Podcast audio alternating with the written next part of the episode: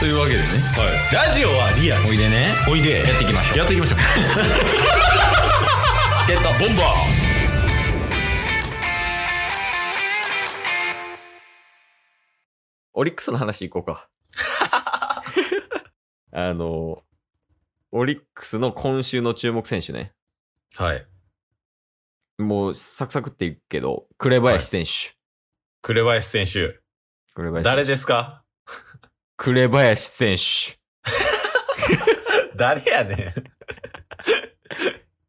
一応なんかテレビとかで有名なんで言うと佐々木朗希選手とかとん、うん同世代の、うんあの今オリックスのピッチャーで宮城選手っているやんはいはいはいはい宮城選手とも同い年同世代、ええじゃあ今年二十歳とかですかね多分そうやと思う今19歳で今年20歳とかですよね高卒2年目ですもんねそうそうそうんうでオリックスって今までずっと足立選手っていうのが守ってたやんいましたようんそうショートその足立選手をセカンドに追いやって今紅林選手がショートええすってことは、やっぱショートの方が、肩の力とか、やっぱ結構守備力とかも必要じゃないですか。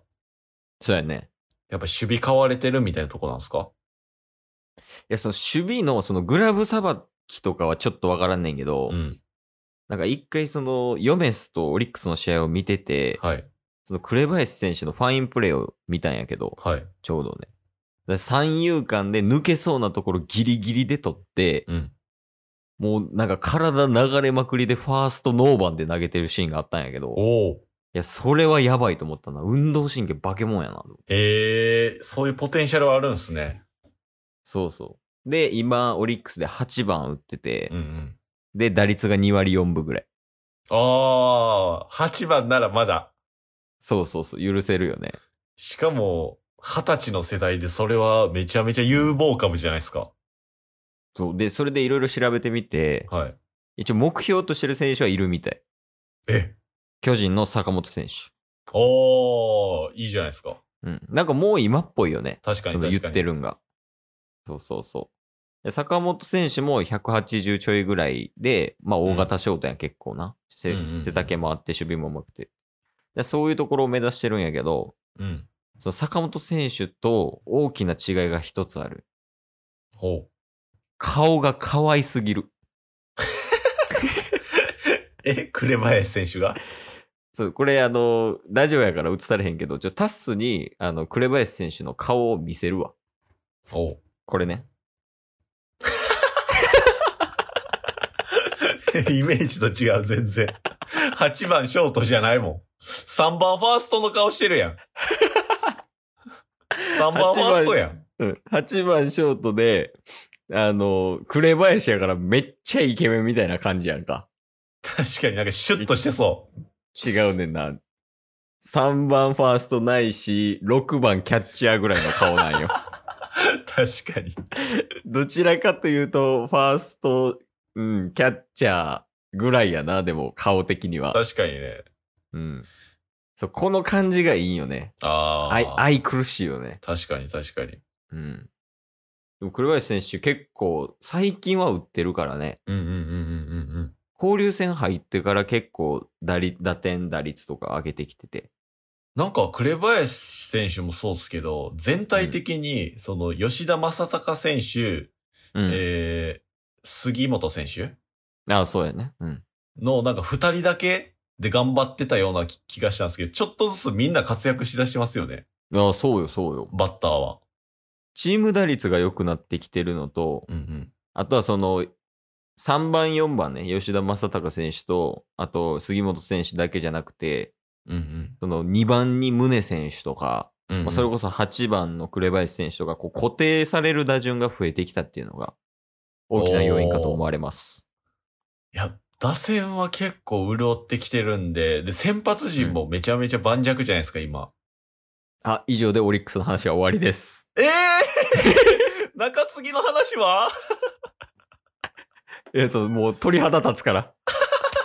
これ以上は。こ れいいところで。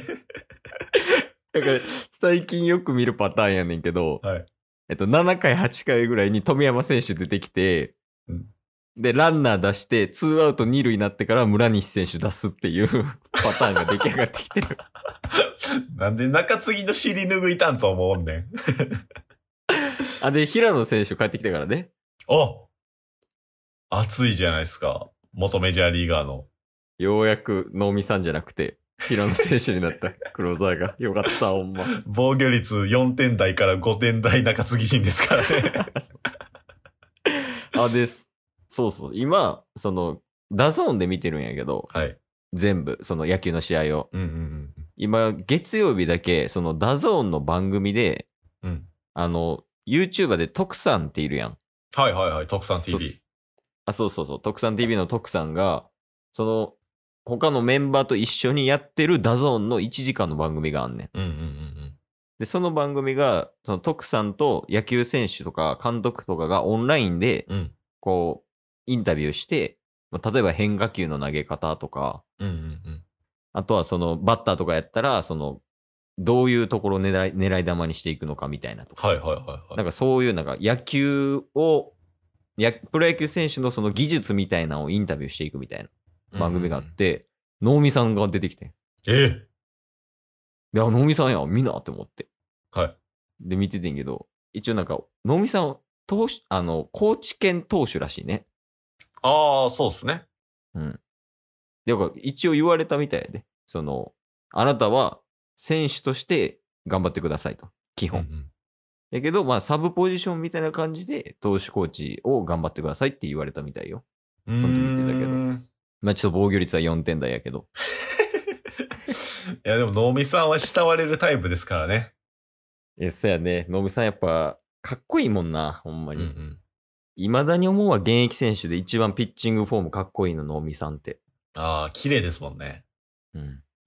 いや、能見さんも活躍してほしいですね、今後。 なんかまだまだその、ストックはあるんよ、オリックスの選手の。ストックって。そうそう。まあみんな伸びしろがあるっていうことですよ ね。 そうそう。あとね、やっぱ、特徴ある選手が多いんよ。おー。そう。え、そんな経歴の人とか、うんうんなんでその名前つけたんみたいな、うん。うんうんっていう選手がいるので、ちょっと各種、あの、オリックスの情報を伝えていければなと思います。お腹いっぱいになるわ、みんな。いやこれでオリックスファンを増やしていってね、うん。チケットボンバーズはオリックスの公認大使にちゃんとなるっていうのがもう目標だかそうら、です今ねの。。僕らの目標はそこっすからね。なんで、まあ、ケースもね、タスもね、オリックスは全然追っていくんで、はい。皆さんもね、よかったらオリックスの試合見てください。はい、お楽しみに。はい、今日はありがとうございました。ええ 今週のオリックス終わった。もうなんか、毎週木曜日だけオリックスとかでもええわ。